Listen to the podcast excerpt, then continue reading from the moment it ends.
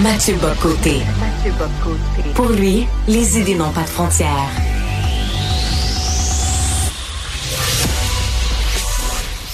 Au contraire, les idées mènent le monde.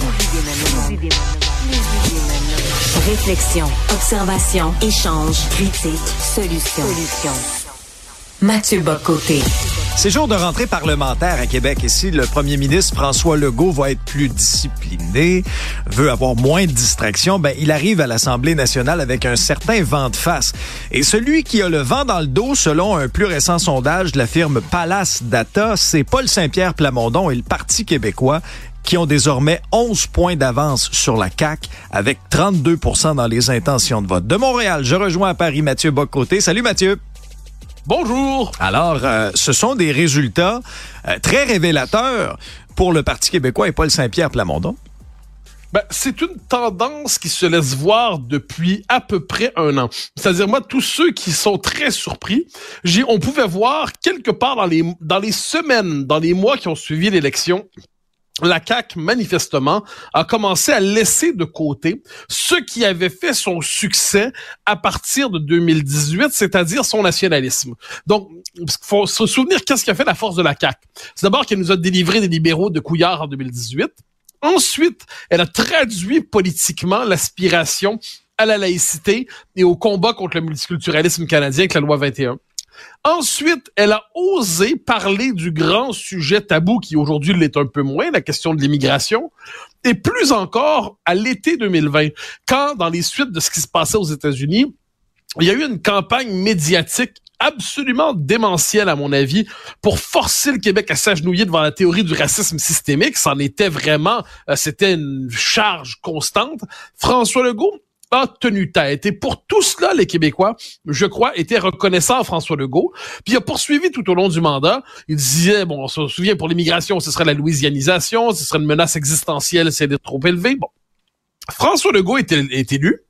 Et là, qu'est-ce qu'il fait? Il vire de bord complètement pour différentes raisons. Sur la question de l'immigration, soit il perd le contrôle, soit il a menti, soit il comprend pas ce qui se passe, mais d'une manière comme de l'autre, les électeurs se disent, mais sa politique est insensée. De la même manière, François Legault qui disait, nous, on va avoir les pouvoirs nécessaires, on va aller les rapatrier à Ottawa. Hein? Et là, qu'est-ce qu'il fait? Il est incapable de le faire. Et là, plutôt que dans la logique autonomiste qui aurait été la sienne, ça aurait été de dire, on a voulu avoir de l'autonomie dans le Canada, mais ça marche pas. Eh bien, sachez que le Québec a une autre option dans sa besace. Au moins la brandir, ben, il a basculé dans ce que Robert Laplante appelle plutôt la logique de dédramatisation des pertes. Donc, Ottawa dit non, mais c'est pas grave, on ramène à la baisse nos demandes. Puis Ottawa dit encore, encore non, puis on neutralise nos propres demandes. Donc, et là, la CAQ, qu'est-ce qu'on a vu? Puis quand le Parti québécois a ramené son budget de l'an 1, plutôt que de répondre à Paul Saint-Pierre Plamondon, les Québécois sont pas là, faut penser à autre chose, on aurait pu comprendre cette ligne-là. Il s'est mis à parler comme Jean Charest et Paul Martin. Donc là, les Québécois voient ça, puis se disent, un instant, ça marche pas. Donc là, il y a une espèce de... Puis il y avait une recherche, faut pas l'oublier, depuis 2018, la CAQ était tellement puissante que on se disait, euh, il va falloir une alternance. Hein. Le seul sujet à ce moment-là, c'est qui va être l'opposition. Les, les, les libéraux, le QS ou le PQ. Là, ça change, le PQ montre, et là, il y a une il y a une alternative, il y a une alternance qui est possible, qui est incarnée par le Parti québécois. Dans cette, et puis là, en plus, faut pas oublier, la CAQ a par ailleurs perdu le Nord. À quoi sert son deuxième mandat? Dire, la question du troisième lien est absolument lunaire. Ça nous a montré que le gouvernement manquait de cap. Ensuite, ils cherchent à nous faire croire que les Gugus sur la batterie, c'est l'équivalent de la baie James. Faut quand même pas nous prendre pour des oiseaux. Donc, une fois qu'on dit tout ça, qu'est-ce qu'on voit? Mais eh Paul Saint-Pierre Plamondon a réussi, et lui, Paul Saint-Pierre Plamondon, j'insiste, euh, ne, cache pas son option souverainiste. C'est, moi, je pense depuis Parisot qu'on n'a pas vu un chef souverainiste qui est aussi clair et ouvert dans son option. Ah, comme disait Parisot en 87-88, on va parler d'indépendance avant, pendant et après les élections. Et c'est ce que fait Paul Saint-Pierre Plamondon. Donc là, il y a un, un jeu de bascule. Les Québécois passent en fait d'un nationaliste à un autre. Et là, qu'est-ce qu'on voit? Il y a une partie importante des commentateurs, et surtout des commentateurs fédéralistes, qui sont ça fait complètement sauter leur, grille de lecture. Parce que pour eux, ils avaient critiques que les Québécois se foutaient de la question nationale. Ils avaient critiques que ça avait plus d'avenir. Ils avaient critiques que les questions d'identité, c'était secondaire. Ils avaient critiques que tout ce qui intéressait les gens, c'est leur vie quotidienne, quotidienne, quotidienne, puis qu'il n'y avait pas de trame de fond dans la politique. Donc là, ils voient PSPP, percer, faire sortir un Parti québécois qui était au seuil de, de, de la tombe, puis là maintenant il est au seuil du pouvoir, et il fait réussir à faire remonter le Parti québécois. Et donc leur explication, c'est ah ben il réussit à percer grâce à son style, grâce à son charme, grâce à son sa candeur, grâce à sa fraîcheur. Tout sauf son discours. Donc, on traite les Québécois en ce moment comme des groupies de rockstars. C'est-à-dire, oh là là, on aime le poster de PSPP, mais on se fiche complètement de ce qu'il nous raconte. Mais c'est absurde. Je veux bien croire que les électeurs sont sensibles à toute une série de dimensions, mais prendre comme principe de méthode que les électeurs s'appuient, euh, en viennent à appuyer quelqu'un tout en se fichant complètement de ce qu'il dit, ça me semble un peu abusif.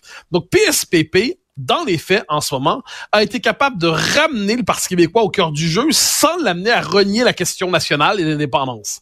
La prochaine étape, qu'est-ce que c'est? En fait, elle est double.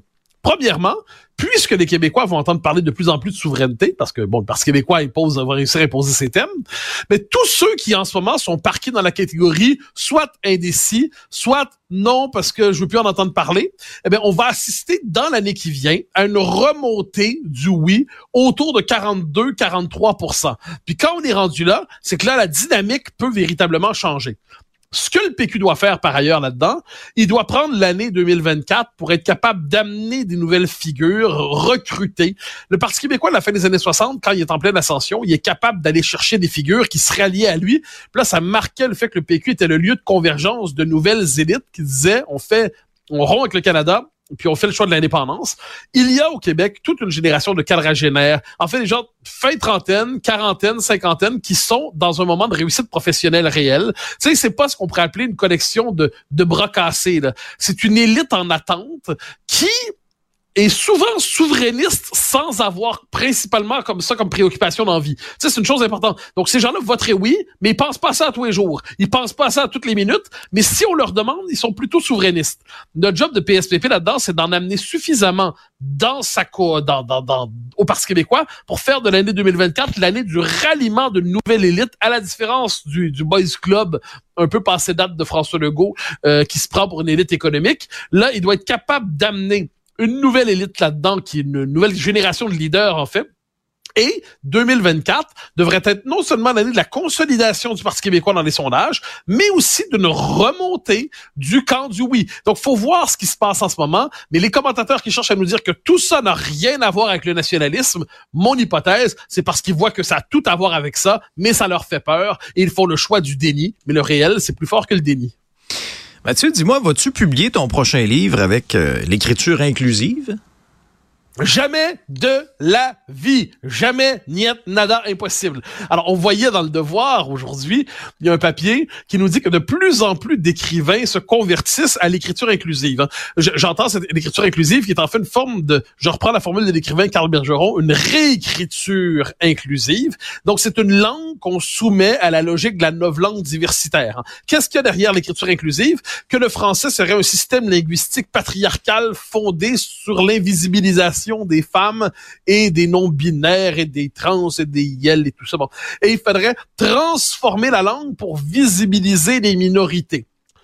On va dire les choses clairement, c'est une vision complètement paranoïaque de la langue française. C'est une vision complètement paranoïaque et non seulement il y a ça, mais par ailleurs, c'est la meilleure manière de détruire la langue française de l'intérieur. On voit à quel point en ces matières, l'obsession de l'inclusion, entre guillemets, qui repose d'abord sur une fausse, une fausse analyse, va rendre le français inintelligible, illisible, sauf pour une petite clique qui décide d'écrire comme ça, comme en d'autres temps, en URSS, on écrivait avec le langage du régime pour montrer qu'on adhérait au régime. L'écriture inclusive, là, faut s'entendre, c'est un système pour simplement envoyer le signal à l'idéologie dominante qu'on se soumet à ses prescriptions. C'est par ailleurs une méthode pour disqualifier socialement ceux qui ne le font pas, parce que si dans un environnement, quelqu'un commence à écrire en écriture inclusive et d'autres le font pas, on va dire, ah oui, donc vous êtes contre l'inclusion, vous êtes donc pour l'exclusion.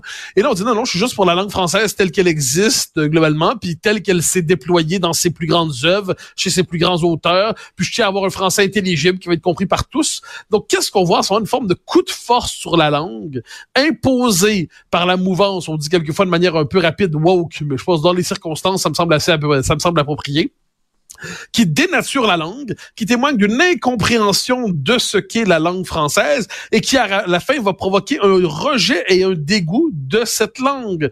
Euh, donc c'est vraiment une espèce de petite clique progressiste radicale qui a mis la main sur la langue française et qui présente ce coup de force comme un progrès. Moi je trouve ça terrifiant et devant cela, je pense que le système scolaire doit tenir tête absolument, il ne faut jamais capituler devant l'arrivée de l'écriture inclusive dans les classes, parce qu'elle est déjà arrivée un peu, hein. mais plus elle arrivera, il faut lui tenir tête, il faut dire ce système de défiguration de la langue ne correspond à aucune nécessité. C'est déjà assez compliqué en plus pour les Québécois de maîtriser leur langue, on le sait, hein, on a un rapport trouble à notre langue, on l'aime, on la défend, mais on la maîtrise pas toujours. Si en plus on la massacre avec les espèces de neuf langues inclusives, diversitaires, eh bien on peut être certain qu'on va dégoûter goûter les Québécois une fois pour toutes de leur, de leur langue. Je note, soit dit en passant, que ça touche un peu les Américains. Rappelle-toi, autour de 2020, il y a eu ce parlementaire qui, euh, au Congrès, de mémoire, dit Amen, hein, Amen, puis il termine en disant Amen, a woman. Mais mon garçon, Amen, ça veut pas dire un, homme et ça veut pas dire hey, par a woman.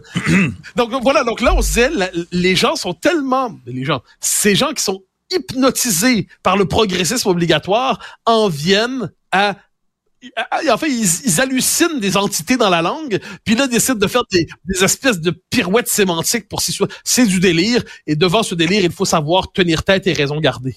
Alors que se déroule actuellement, Mathieu, la, commission euh, d'enquête sur l'ingérence étrangère dans nos élections au Canada, faut quand même garder un œil là-dessus, parce que des exemples à l'international, il y en a.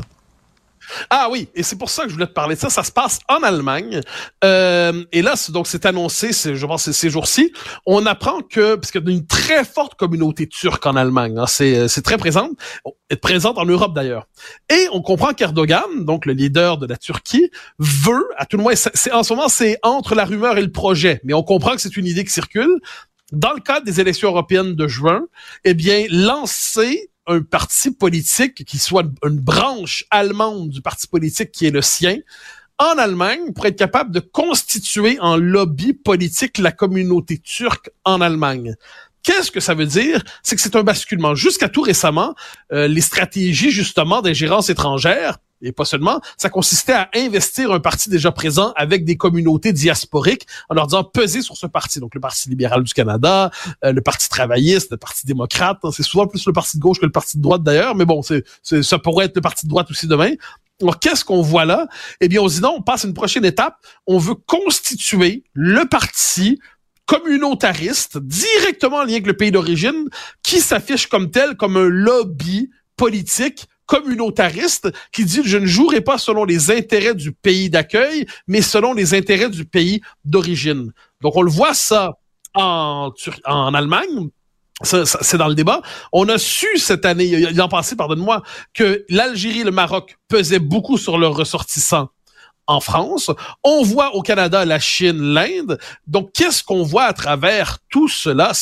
Très inquiétant, c'est que désormais les communautés diasporiques issues de l'immigration massive des 40-50 dernières années sont désormais activées par le pays d'accueil et ça peut même aller jusqu'à la création d'un parti politique qui devient le syndicat de défense du pays d'origine dans le pays d'accueil. Euh, c'est une étape plus loin qu'au Canada. faut simplement garder à l'esprit que c'est dans ce portrait global que se pose la question de l'ingérence étrangère.